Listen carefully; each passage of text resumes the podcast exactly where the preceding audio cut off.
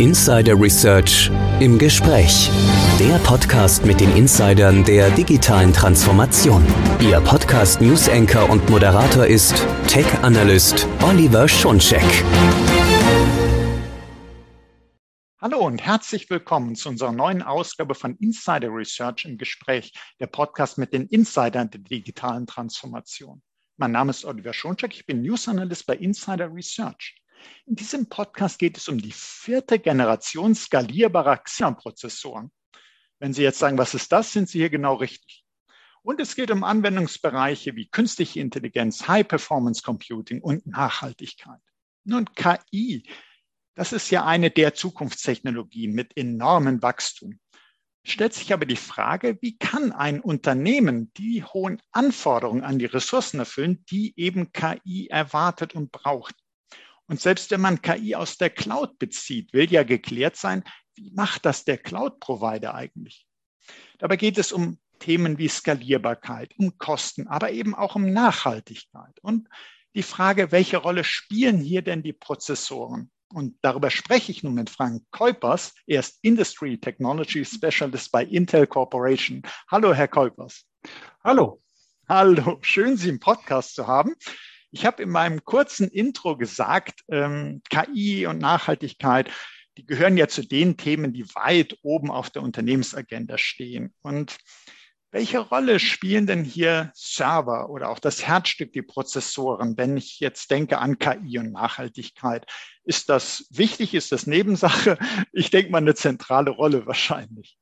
Ja, absolut. Also ähm, unsere Marktbeobachtung hat uns schon vor einiger Zeit gezeigt, dass KI natürlich ein Thema ist, was ganz wichtig ist, ähm, sowohl on the edge, also im Client-Umfeld, aber natürlich auch im Rechenzentrum. Und heute sprechen wir über die vierte Generation Xeon-Prozessoren und dementsprechend reden wir hauptsächlich über das Rechenzentrum. Wenn man über KI nachdenkt, dann ist das immer eigentlich mit Beschleunigern belegt gewesen, das Thema. Also wenn ich KI machen muss, brauche ich irgendeinen Beschleuniger, damit ich KI machen kann. Mhm. Ähm, wir wollen, glaube ich, heute vielleicht ein bisschen zeigen, dass das durchaus auch auf der CPU geht, was wir getan haben als Intel, um das eben auch auf der CPU möglich zu machen und vielleicht auch nochmal den Unterschied erklären, was, was ist denn sozusagen Inferencing, was ist denn Training, weil dieses große äh, Gebiet KI ist natürlich aufgeteilt in, ich habe ein Modell, das ich trainiere auf der einen Seite, aber auf der anderen Seite, und das ist eigentlich der viel größere Teil von KI, habe ich Inferencing, also ich nutze dieses trainierte Modell, um Dinge zu erkennen.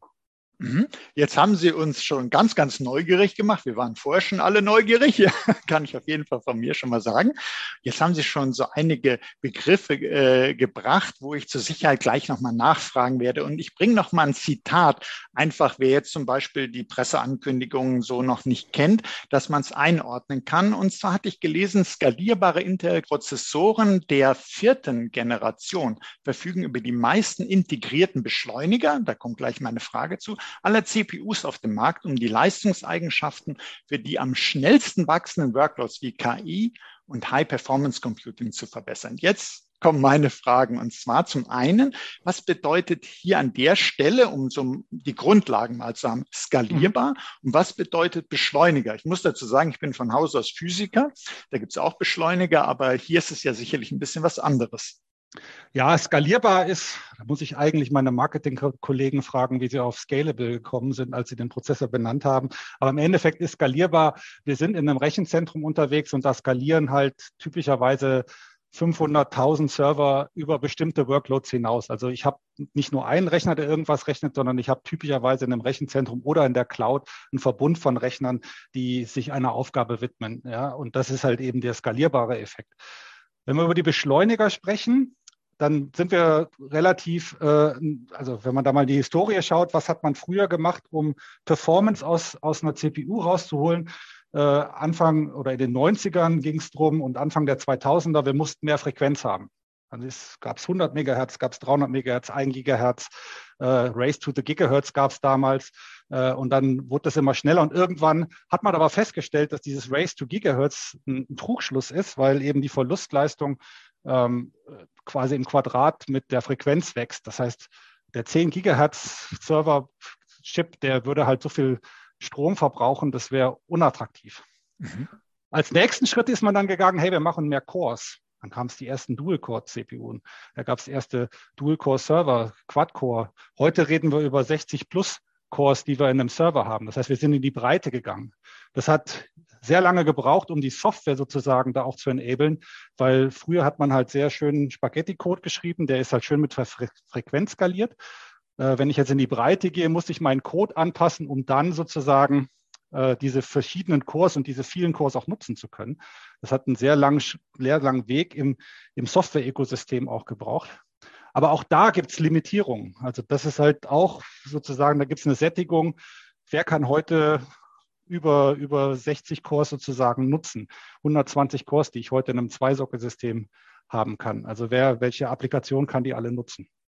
Und jetzt haben wir dann als Intel vor einiger Zeit mit unseren Softwareentwicklern gesprochen, haben gesagt, hey, was wären denn Acceleratoren, die ihr als Softwareentwickler nutzen könntet, um wieder so einen, Fakt, so einen Faktor in der, in der Beschleunigung zu bekommen. Also da reden wir dann nicht von 10 Prozent, 15 Prozent, da reden wir dann davon, Faktor drei, vier, viermal so schnell, fünfmal so schnell meine Applikation ablaufen zu lassen, indem ich bestimmte Applika äh, Acceleratoren nutze. Und die haben wir dann im Endeffekt in die vierte Generation Sion eingebracht. Und das sind fünf bis sechs, je nachdem, wie man es zählt, äh, die wir dann drin haben in den CPUs. Da gibt es zum Beispiel, ich fange mal an aufzuzählen, Advanced Matrix Extensions, das ist quasi eine Matrizen-Multiplikationsengine. Sehr spannend für KI, kommen wir, glaube ich, gleich nochmal drauf. Mhm. Dann gibt es Data Streaming Accelerator, das ist ein Accelerator, um Daten von links nach rechts im System zu schieben. Also wenn ich irgendwelche Daten im System verschieben will oder muss, kann ich das quasi mit dem Data Streaming Accelerator machen. Das ist was, was ich typischerweise in 5G Base Stations nutze. Also da kommen halt Daten über den Funkmast rein und werden übers Netzwerk wieder rausgeschoben. Da hilft mir dieser Data Streaming Accelerator. Dann gibt es einen Dynamic Load Balancer. Das ist ein eine, eine Technologie, wenn ich quasi im Web habe und ich habe viele Anfragen als großer Webauftritt, dann habe ich am vorne Frontend erstmal einen Load Balancer, der diese ganzen Anfragen entgegennimmt und auf verschiedene Server aufteilt. Da hilft mir der Dynamic Load Balancer, um das besser zu machen. Dann gibt es eine Quick Access Technology, die ist dafür da, um Kompression und Verschlüsselung zu beschleunigen. Heute, der ganze Traffic im Internet ist verschlüsselt. Also Sie gehen ja heute kaum noch auf Webseiten, wo Sie kein HTTPS vorne stehen haben, sondern haben Sie Webseiten, die sind TLS verschlüsselt. Und alleine dieser Handshake, also dass quasi mein Client, mein Browser sich mit dem Server auf den Schlüssel einigt, braucht relativ viel ähm, Performance. Also wenn ich da mit 50, 60.000 Clients im, im Netz äh, auf den Server eintrudele und Anfragen stelle, dann müssen die sich alle auf einen eigenen Schlüssel einigen. Das ist richtiger Load für einen Server und das können wir mit QAT quasi beschleunigen. Und dann gibt es noch einen In-Memory Analytics Accelerator, das ist der fünfte im Bunde. Den kann ich nutzen, um In-Memory Datenbanken sozusagen zu beschleunigen, also Datenbanken, die nur im Speicher stattfinden und dann eben äh, hier Anfragen zu beschleunigen. Das sind die, die fünf, die eigentlich in jedem vierte Generation Xeon-Prozessor vorhanden sind. Und dann noch, noch on top, sorry. ja, gerne. Äh, dann gibt es noch HBM, das ist High Bandwidth Memory. Da gibt es halt eine spezielle, eine spezielle Version der vierten Generation, die hat nochmal extra 64 Gigabyte Speicher mit auf dem Chip drauf. Das ist eben die Anwendung, die ich für HPC nutzen kann, wenn ich also im HPC-Umfeld speicherintensive Applikationen habe die können dann eben äh, diesen 64 Gigabyte Speicher, der direkt mit auf der CPU sitzt, äh, nutzen, um da ganz schnell quasi ähm, ihre Berechnungen zu machen, wenn sie halt Speicherbandbreiten limitiert sind. Und deswegen also, fünf beziehungsweise sechs. Also wer jetzt gesagt hat, oh, das war jetzt auch eine ganze Menge äh, an, an Informationen. Erstens, das Schöne beim Podcast ist, Sie können kurz nochmal zurückspringen und nochmal das anhören. Und es gibt Shownotes, wo wir diese ganzen Beschleuniger auch nochmal, da gibt es ein sehr schönes Dokument von Intel, wo man auch nochmal schauen kann, wer das alles im Detail sich betrachten möchte. Äh, ich glaube, äh, was wir uns auch auf jeden Fall äh, mitnehmen sollten, wenn es heißt, die meisten integrierten Beschleuniger aller CPUs auf dem Markt, wir haben ja gerade gehört, was es da so alles gibt, ähm, dann bedeutet das eben, diese Beschleuniger machen ja, dass sie für spezialisierte rechenintensive Aufgaben äh, sozusagen den Hauptprozessor entlasten. Das heißt, der ist befreit und äh, kann eben sich um andere Dinge kümmern. Und diese Beschleuniger kümmern sich um diese Spezialaufgaben und können, sind dafür auch eben spezialisiert, können das also besonders gut. Und dadurch ist das natürlich alles äh, schneller, äh, effizienter, als wenn ich das einfach ohne solche Beschleuniger machen würde. Dann müsste der arme Hauptprozessor alles selber machen. Und genau. der ist Generalist sozusagen, kann das zwar alles, aber ist jetzt nicht äh, darauf äh, trainiert, auf diese ganz speziellen Aufgaben. Ähm, wenn, wenn man jetzt, Sie haben so ein paar Zahlen auch schon so anklingen lassen, äh, mhm. durchaus beeindruckende Zahlen. Wenn man jetzt mal sagt, okay, äh, wir sprechen über die vierte Generation und äh, vorher natürlich war dann die dritte, wenn man vergleicht, auch äh, gerne auch mit vorherigen noch. Was hat sich denn da getan, wenn Sie von Verbesserungen sprechen, gerade auch vielleicht ein bisschen mit Blick auf äh, KI? Was ist denn da jetzt äh, möglich geworden? Ja, das ist ein gutes Beispiel. Also wir nehmen mal das Beispiel, es gibt ResNet 34, also ResNet 34, das ist so ein Benchmark für Bilderkennung. Der ist relativ stark standardisiert. Da gibt es ein Set von trainierten Modellen und, und Beispielbildern und da kann man das sehr schön zeigen. Also wir nehmen mal die dritte Generation Xeon von, vom letzten Jahr und die schafft mit einem Standard TensorFlow-Modell, ResNet 34, 13,1 Bilder pro Sekunde zu erkennen. Mhm. Kann man jetzt sagen, schöne Sache. Wenn ich nur 13 Bilder pro Sekunde erkennen muss, ist das ein perfektes Use Case.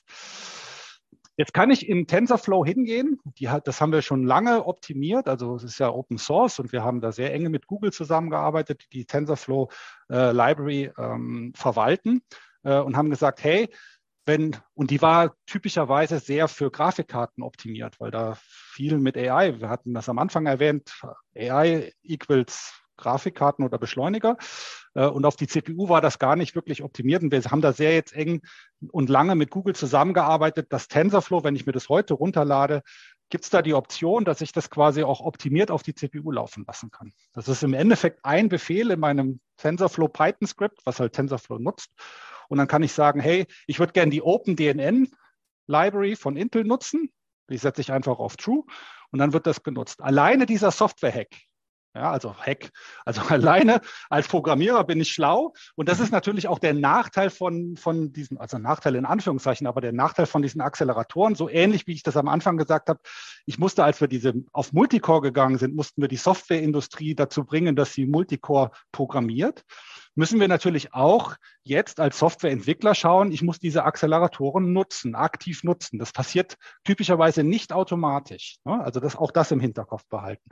Aber in TensorFlow ist es so, dass ich diesen Accelerator nutzen kann oder erstmal optimierte Software nutzen kann mit einem Befehl, eine Zeile Code in meinem ganzen Python-Konglomerat, was halt REST 34 ausmacht. Eine Zeile Code komme ich, dritte Generation Sion, also immer noch letzte Generation oder ja, die davor, statt 13,1 Images auf 20,5 Images. Also ich kriege einen Faktor 1,5 hin mit einer Zeile Code. Kostet mhm. mich gar nichts, ja, also umsonst. Ich habe quasi mein, wenn ich, wenn ich vorher drei Server hatte, die das gemacht haben, kann ich jetzt plötzlich nur noch zwei Server. Brauche ich nur noch zwei Server. Ne? Also ist ja schon mal ist schon mal eine tolle Errungenschaft auf alle genau. Fälle. Ja. Also ne, wenn wir über Effizienz und, und, und, und Sustainability reden, ne, ist das schon mal eine Hausnummer sozusagen. Ich habe mal 50 Prozent meiner Last sozusagen verringert. Aber da hören wir gar nicht auf. Wir nehmen jetzt ein Toolkit als nächsten Schritt, das nennt sich OpenVino. Da gibt es einen ähm, Internal Neural Compressor, der nutzt dann halt eben statt Floating Point 32 als Zahlenformat int 8. Also ich ver verändere das Zahlenformat, das macht aber bei Inferencing nichts. Das heißt, die Erkennungsrate wird eigentlich ähm, bleibt gleich, aber meine Zahlen werden kompakter, ja, mit denen ich arbeite intern von dem Code her. Und damit komme ich plötzlich auf 81,7 Bilder. Das heißt, ich habe noch mal einen Faktor fast vier auf der gleichen Plattform. Und dann kann ich statt ähm, 13 Bilder plötzlich 80 Bilder pro Sekunde erkennen. Das heißt, ich habe vielleicht schon zwei oder drei Kameras, die mir einen Stream in den Server liefern, die ich erkennen muss, ja, in der Produktionshalle oder was auch immer, um halt irgendwie ähm, ähm, Gummibärchen zu erkennen, ob die jetzt alle korrekt sind oder nicht. Ja, ähm, kann man ja sicher verschiedene industrielle Anwendungen aus, ausdenken. Also das bringt schon mal einen Faktor. Da, da haben wir noch gar nichts an der Hardware geändert. Da habe ich nur quasi optimierte Software genutzt. Und dann als nächsten Schritt und letzten Schritt gehen wir jetzt dann auf die vierte Generation und nutzen eben den entsprechenden Accelerator. Und dann kommen wir von 80 Bildern pro Sekunde auf 394 Bilder pro Sekunde. Das heißt, wir haben Generation zu Generation nochmal einen Faktor 4,8. Und das ist so die Faktoren, was ich eben meinte. Faktor 5, nicht 10 Prozent schneller. Nee, nee, wir haben 480 Prozent schnellere ähm, Inferenzraten. Das heißt, wir kommen auf 394 Bilder pro Sekunde. Da kann ich jetzt plötzlich 10, 15 Kameras an so einen Server anschließen und kann halt hier Inferencing machen. Und bin halt zur Baseline, also mhm. quasi mein, mein dritte Generation Server ohne Softwareoptimierung, habe ich quasi einen Faktor 30. Und das ist eben Effizienz. Und, und wenn, wenn, man sich das jetzt vorstellt, also ich, ich überlege jetzt gerade, man ist in einer Fertigungshalle, wo beispielsweise die Kameras die Aufgabe haben, sagen wir mal, da ist ein bestimmtes Teil, wo eben Bilder gemacht werden, wo man guckt, ob äh, irgendein Fehler auftritt, also wo man genau. äh, und äh, was das bedeutet, wie viel, sei es jetzt Bänder, ich parallel betrachten kann oder wie ich theoretisch eben auch die Geschwindigkeit erhöhen könnte, jetzt im Vorbeifahren an der Kamera, um sozusagen diese Qualitätsprüfungen da zu machen, ist es schon Wahnsinn. Das ist schon enorm. Und das muss man sich halt immer überlegen, wenn ich über so KI nachdenke, ähm, mache ich es auf der CPU, mache ich es auf, der, auf dem Beschleuniger. Das ist ja auch immer, was ist meine Latenz, die ich brauche? Also wann muss ein System auch antworten? Das heißt, wenn ich über 390 Bilder pro Sekunde schaffe, heißt das im Umkehrschluss, ein Bild zu erkennen dauert, ich kann es nicht im Kopf rechnen, irgendwie zweieinhalb Millisekunden oder sowas äh, oder zwei Millisekunden. Ne? Im Gegensatz zu vorher bei 13 äh, Bildern pro Sekunde rechne ich halt irgendwie mit, mit, mit, mit 50 Millisekunden oder sowas oder noch mehr. Das heißt, ich kann viel schneller auch reagieren, bis ich halt das Ergebnis vom System habe. Ne? Also das heißt, ähm, äh, von daher ist es eben auch ein, ein ganz wichtiger Schritt in der Überlegung. Mhm. Und ich glaube, Sie hatten ja bei den Beschleunigern auch mit Blick auf KI AMX äh, mhm. genannt. Und vielleicht können Sie uns, ich weiß, manchmal wird es ein bisschen technisch, aber es ist wirklich so spannend, dass man mal erfährt, was da wirklich drin steckt und warum es so wichtig ist, auch zu gucken, wenn ich einfach nur sage, ja, wir wollen mit KI weiterkommen, dass es da wirklich bis auf den Prozessor und insbesondere eigentlich um den Prozessor geht, dass es darauf ankommt. Können Sie uns da noch mal so ein bisschen sagen, äh, was, was dieser Beschleuniger macht oder wie, wie man sich das vorstellen kann? Ist nicht zu technisch, aber technisch genug. Ja, also was halt im Endeffekt ist ja, ist ja KI hat ja viel mit Matrizenmultiplikation zu tun. Deswegen sind ja die Grafikkarten, die, die kommen ja aus einer Welt sozusagen, wo, wo ich vorher 3D-Räume angezeigt habe in Spielen. Und das, auch das ist ja im Endeffekt eine Matrizenmultiplikation, weil ich quasi Projektionen von einer 3D-Welt auf eine 2D-Oberfläche im Endeffekt berechne. Ähm, und, und ähm, dementsprechend haben wir jetzt in der CPU gibt es eine, eine Matrix, deswegen Advanced Matrix Extension ähm, von 2048 mal 2048 Feldern. Die kann ich als Programmierer füllen und kann dann sagen, mach jetzt bitte die Matrizenmultiplikation. Ähm, und das läuft halt eben parallel zu den ganzen anderen Vorgängen, die in der CPU laufen. Das heißt, ich kann diese, ähm, habe quasi eine, eine Matrix, die berechnet wird ähm, und, und dementsprechend läuft das eben parallel und deswegen habe ich da die, die großen ähm, Beschleunigungen, weil vorher musste ich halt im Endeffekt meine Matrix, meine Matrix nehmen und musste da eben im Endeffekt konnte ich auch parallelisieren, aber in einem viel, viel kleineren Teil. Also wir haben ja AVX 512, was eben für HPC-Anwendungen äh, bis zu 512 ähm, Bits miteinander kombinieren kann und dann kann ich irgendwie ähm, äh, äh, ich muss im Kopf rechnen, 16 äh, äh, Floating Point 32 Werte miteinander ähm, kombinieren kann. Ähm, das, sind aber 16 und nicht 2048. Das heißt, wir haben diese, diese Matrizenmultiplikation viel breiter gemacht und sie läuft parallel zu dem anderen Code, der in der CPU läuft.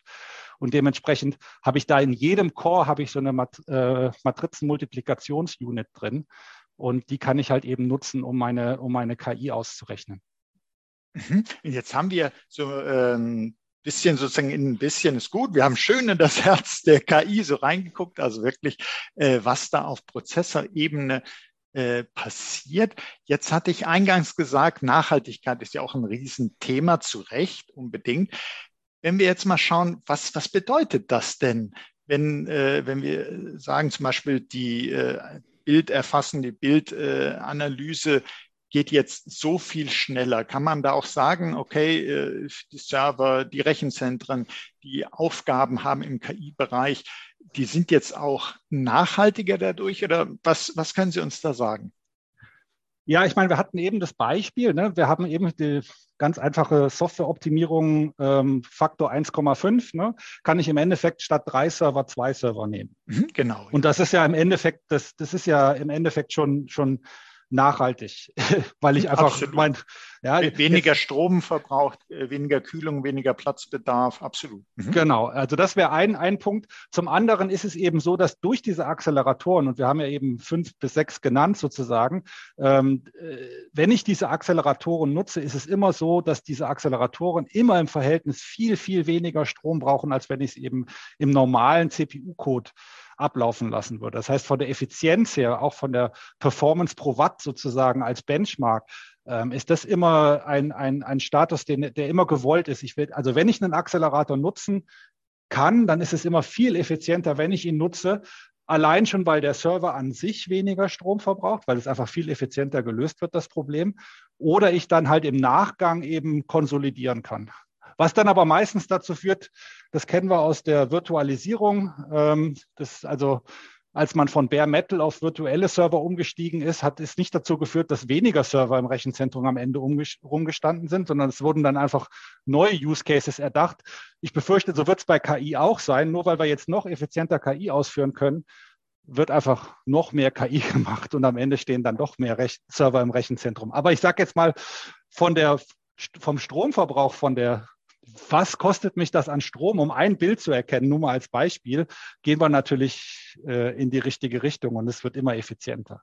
Mhm. Und man, man kann sich auch vorstellen, dadurch, dass ich beispielsweise, äh, wie, wie Sie jetzt ja äh, gesagt haben, in dem einen Falle zwei anstelle von drei äh, Servern brauche, wenn ich jetzt das mit diesem Faktor 1,6 so, äh, nehme, dann äh, ist es ja doch so, dass ich, klar, keiner möchte ja sagen, äh, wir, wir wollen jetzt keine KI-Anwendung mehr machen, äh, weil man sagt immer so schön, das Nachhaltigste wäre, man würde dann gar nichts mehr äh, in der IT machen. Das ist ja nicht das Ziel.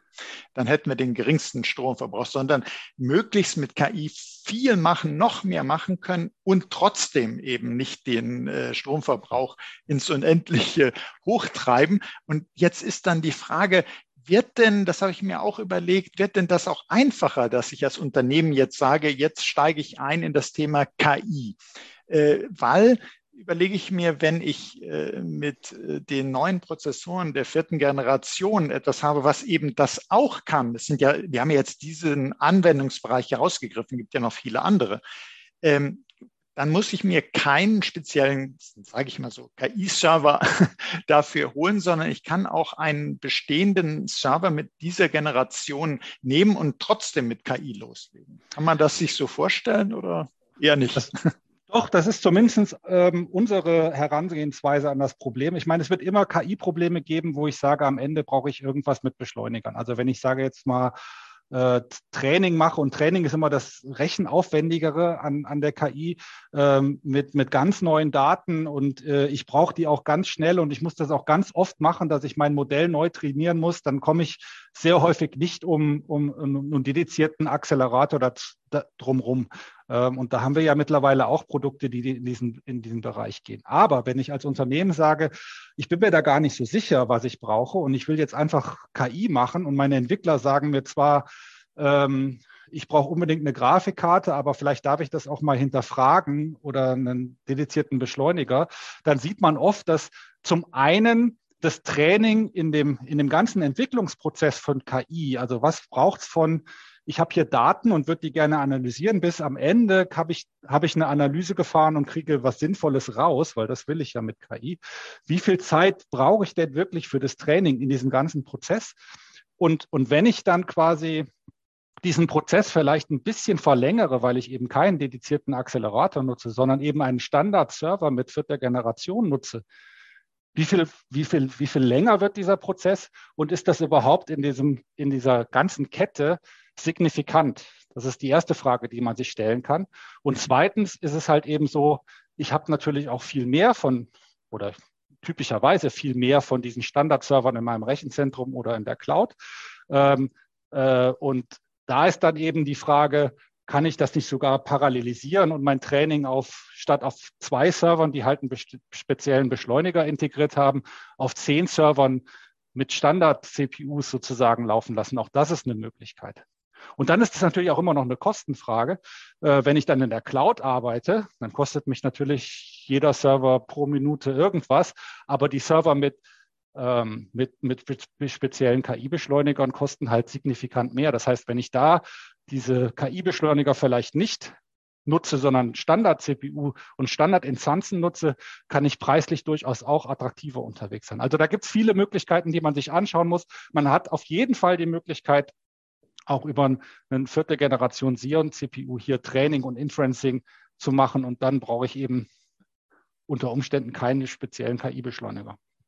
Ja, und das gehört ja auch unbedingt zur Nachhaltigkeit dazu, dass man mit äh, verfügbarem Budget eben möglichst äh, viel erreicht. Auch da will man nachhaltig sein, wenn man sieht, äh, ich muss jetzt da nicht in ganz teure Spezialserver noch investieren, sondern das geht auch mit den Servern, der, äh, mit den Prozessoren der vierten Generation. Äh, dann habe ich natürlich auch hier wieder was für die Nachhaltigkeit getan äh, weil ich eben nicht so viel Spezialinvestments machen muss. Ich habe genau. mir mal angeschaut, ja, ich habe mir mal angeschaut, äh, wie sieht denn das in der Praxis aus? Also wer nutzt das denn? Dann habe ich äh, gesehen Hypertech. Mhm. Setzt das ein. Können Sie uns da was erzählen? Äh, für Sie, liebe Hörerinnen und Hörer, auch noch an der Stelle gesagt, wir äh, haben in den Shownotes natürlich auch die Links zu diesen Anwendungsbeispielen drin. Es gibt sogar Videos, können sich anschauen. Also, äh, aber jetzt wäre ich ganz froh, äh, wenn Sie uns erzählen könnten, wieso hat sich denn Hypertech dafür entschieden oder was machen die denn genau? Ja, Hypertech, die machen ähm, Financial Analysis sozusagen, also die versuchen den Markt zu vorherzusagen, äh, wie, wie wir äh, eigentlich jeder, der irgendwie ähm, an der Börse spekuliert, das gerne machen würde. Ich bin da persönlich immer mittelmäßig erfolgreich bei sowas. Ähm, meine Frau sagt immer, ich darf das gar nicht machen, aber das ist, äh, naja, anderes Thema. Ähm, aber was die gemacht haben, die haben vierte Generation genommen ähm, und ähm, haben überlegt, wie können wir das vor allen Dingen äh, energieeffizient machen. Und die haben sich sozusagen äh, äh, dazu entschieden, äh, Immersion Cooling zu machen. Das heißt, die nehmen den Server und haben Server entwickelt, die die quasi in Flüssigkeiten eintauchen. Und das ist ein Weg, wie man sehr effizient sein ähm, Rechenzentrum kühlen kann. Also Stelle von, ich nehme viel kalte Luft und blase die quasi durch meinen Server durch und hinten kommt warme Luft raus, nehme ich den Server und stecke ihn in eine Flüssigkeit rein und habe da die Möglichkeit, einfach viel mehr Wärme ähm, effizient aus dem, aus dem System rauszunehmen. Ähm, und und habe dann noch die Möglichkeit, was Sinnvolles mit der Wärme zu machen, weil diese Wärme kann ich nehmen und kann damit Fernwärme, äh, was auch immer, ähm, äh, mein Gebäude heizen im Winter. Mhm. Ähm, also im Gegensatz zu, ich habe oben einen Chiller auf dem Dach, der eben mein, mein meine warme Luft, die aus dem Rechenzentrum kommt, wieder kalt macht mit Energieaufwand, sondern ich nehme diese Wärme und nutze sie sekundär weiter. Und damit habe ich die Möglichkeiten, mein PUI, das ist der Grad sozusagen, wie effizient ist mein, mein Rechenzentrum, also wie viel Energie stecke ich rein und wie viel ähm, Energie nutze ich, um, um, um Berechnungen zu machen, ähm, auf ein äh, ähm, auf einen Grad von unter 1,1 zu bekommen. Da brauche ich eigentlich fast immer Immersion Cooling, wenn ich das hinbekommen will. Das kriege ich mit Luft gar nicht hin. Und die haben so quasi mit uns zusammengearbeitet und mit Partnern zusammengearbeitet und haben sich da für die vierte Generation Sion entschieden und haben die halt eben in ihrem Rechenzentrum ähm, in ein Flüssigkeitsbad sozusagen ähm, eingesetzt und haben da eben sehr effiziente Server und ein sehr effizientes Rechenzentrum. Ja, super. Äh, wenn, wenn wir jetzt auf den Markt äh, allgemein oder so auf die Big Player wie Amazon, Google, aber auch äh, einen deutschen Anbieter wie Jonos äh, mal gucken, was, was haben die denn äh, gemacht? Haben die sich auch schon interessiert für die vierte Generation? Ja, die waren natürlich auch von Anfang an dabei und äh, wir arbeiten da immer sehr lange und sehr im Vorfeld natürlich mit den Anbietern auch zusammen. Ähm, wir haben eigentlich für die vierte Generation die meisten, wir nennen das immer Design Wins, also wir haben äh, die meisten äh, Partner dazu ähm, überzeugen können, dass sie den äh, Server mit und äh, für die vierte Generation Xeon entwickeln und diese dann auch anbieten, sodass wir jetzt quasi acht Wochen nach dem Launch äh, ähm, ähm, sind halt Server von unseren Partnern auch wirklich erhältlich gewesen. Ja, also es ist ja äh, in der Industrie manchmal so, da wird ein Produkt angekündigt und Sie können es ein halbes Jahr lang trotzdem nirgendwo kaufen, mhm. äh, aber immer noch gerne die letzte Generation.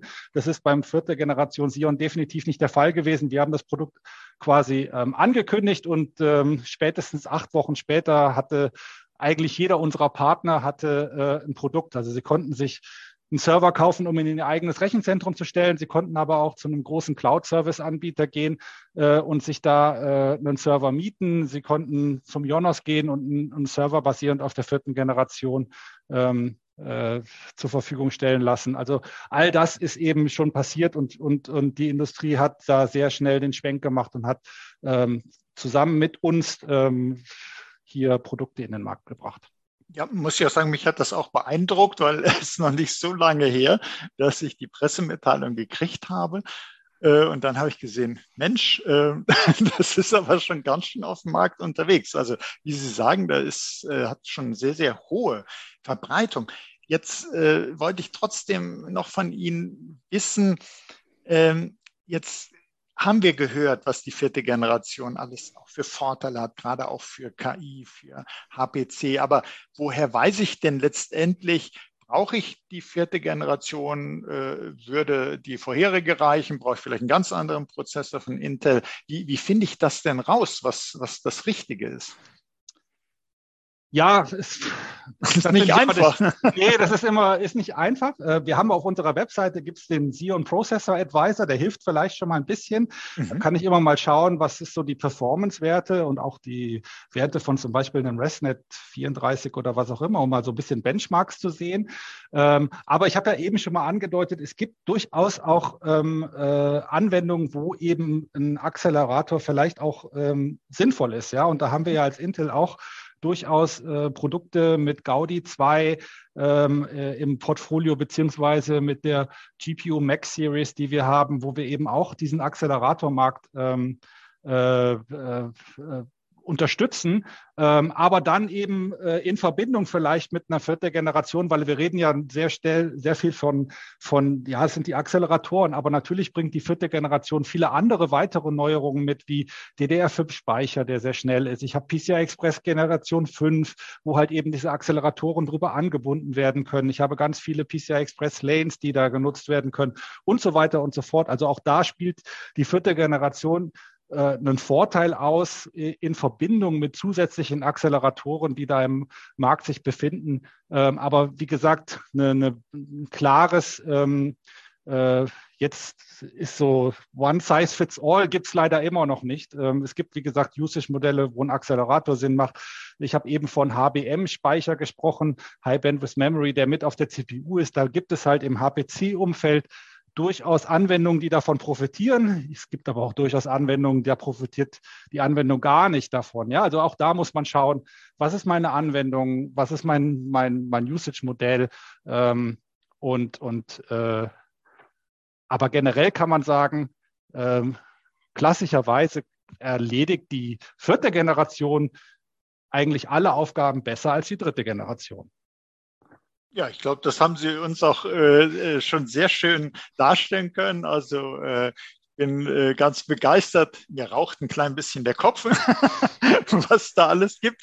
Aber wenn jetzt einer sagt, hm, ich will gar nicht, dass mir selbst der Kopf raucht, sondern ich hole mir KI aus der Cloud.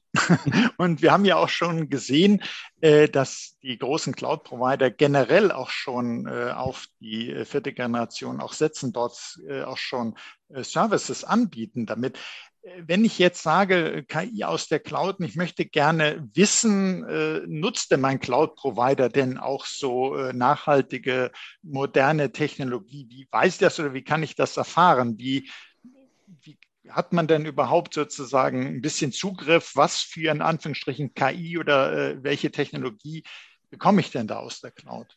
Ja, das ist natürlich in der Cloud schwierig. Ähm, der, der Cloud-Anbieter ist da oft nicht unbedingt transparent, was denn die Hardware betrifft, die unten drunter läuft. Er sagt, ich habe hier einen Service, da gibt es quasi ähm, hier kannst du KI-Anfragen an mich stellen und du kriegst innerhalb von, weiß ich nicht, 20 Millisekunden eine Antwort oder was auch immer.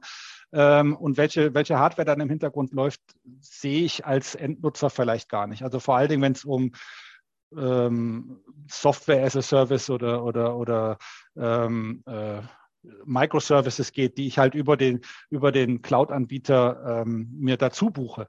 Äh, mhm. wenn ich wirklich quasi sicher gehen will, dass ich auf welche Hardware ich laufe, ähm, bleibt mir wenig übrig als Infrastructure as a Service, also dass ich wirklich dediziert mir beim Cloud-Service-Provider Instanzen buche, wo ich eben weiß, okay, das ist diese Art äh, CPU, die da verbaut ist, äh, so und so viel CPU, so und so viel Speicher, so und so viel SSD, IO und so weiter und so fort. Was natürlich für mich als, als Kunde dann ein bisschen mehr Aufwand bedeutet als, hey, ich besorge mir eine Cloud-Instanz, wo ich im Endeffekt nur ähm, ein fest, festes Stück Software äh, integriert bekomme und äh, ähm, brauche mich umsonst nichts mehr kümmern. Aber ähm, oft macht es trotzdem Sinn, sich den, den Mehraufwand sozusagen zu, ähm, zu treiben, weil äh, am Ende zahle ich ja als Kunde dafür. Das heißt, je effizienter auch die Cloud-Instanzen ähm, sind, desto, desto weniger werde ich dafür bezahlen. Und ich habe mit einigen Kunden in meiner Vergangenheit zusammengearbeitet, die da sich am Anfang nicht wirklich für interessiert haben und hatten halt, haben halt wieder mal gesagt, hey, Cloud, äh, KI heißt ähm, auch in der Cloud äh, Acceleratoren nutzen. Und dann haben wir zusammen mit denen gearbeitet und haben eben diese Softwareoptimierungen, von denen ich am Anfang gesprochen habe, bei ihnen auch in ihren Modellen durchgeführt. Und die konnten dann eben auf günstigere CPU-Instanzen wechseln. Und das hat natürlich ihre Cloud-Rechnung ähm, äh, signifikant verkleinert. Und dementsprechend äh, äh, haben die einfach äh, mehr Gewinn gemacht am Ende für ihren gleichen Service, den sie ihren Kunden wieder anbieten konnten. Also wir, wir sehen hier, glaube ich, es äh, lohnt sich absolut von Ihnen hier äh, spannende Insights zu bekommen äh, und auch natürlich die Shownotes sich dann nochmal anzugucken, weil man kann dann tatsächlich mit äh, dem Hintergrundwissen und wenn man dann noch ein bisschen recherchiert und sagt, was bietet denn mein Cloud-Anbieter, äh, kann man vielleicht noch Kostenvorteile bekommen, wenn man äh, weiß, ich brauche das vielleicht gar nicht, ich kann auch auf was günstigeres gehen oder aber ich weiß, äh, ich, wenn ich darauf setze, auf diese Technologie, das ist deshalb nachhaltiger, weil es einfach auch äh, weniger Energie verbraucht. Der Stromverbrauch sinkt und das sind ja auch Dinge, die viele von der Cloud erwarten als nachhaltige Technologie. Und dann sollte da natürlich auch äh, in, unter der Motorhaube der Cloud äh, was Nachhaltiges äh, genutzt werden. Nur dann kann die Cloud ja auch nachhaltig sein. Ja, deshalb, Herr Kolpers, ganz herzlichen Dank, dass Sie sich Zeit genommen haben, uns auf diese Reise hinein in die Prozessoren, in die vierte Generation hineinzunehmen. Und äh, ja, Ihnen, liebe Zuhörerinnen, liebe Zuhörer, möchte ich auch danken, dass Sie uns auf dieser Reise begleitet haben, dass Sie sich dafür interessiert haben und dass Sie sich äh, bestimmt im Nachgang auch die Show Notes nochmal anschauen. Da gibt es also auch nochmal Anwendungsbeispiele und äh, die ganzen äh, Beschleuniger werden da auch nochmal kurz aufgeführt. Lohnt sich auch da reinzuschauen. Und seien Sie auch dann das nächste Mal dabei, liebe Zuhörerinnen, liebe Zuhörer, wenn es heißt Insider Research im Gespräch, der Podcast mit den Insidern der digitalen Transformation, sowie äh, Herr Frank Keupers von Intel, der uns eben äh, gezeigt hat, was da alles drin steckt, wenn man eigentlich nur schnell liest, äh, neue Generation äh, von Prozessoren, was das alles bedeuten kann, was da wirklich im Detail dahinter steckt. Ja, ja, wenn es Ihnen so gut gefallen hat wie mir, teilen Sie doch diese Folge in den sozialen Netzwerken, abonnieren Sie unseren Podcast. Sie finden uns auf allen führenden Podcast-Plattformen.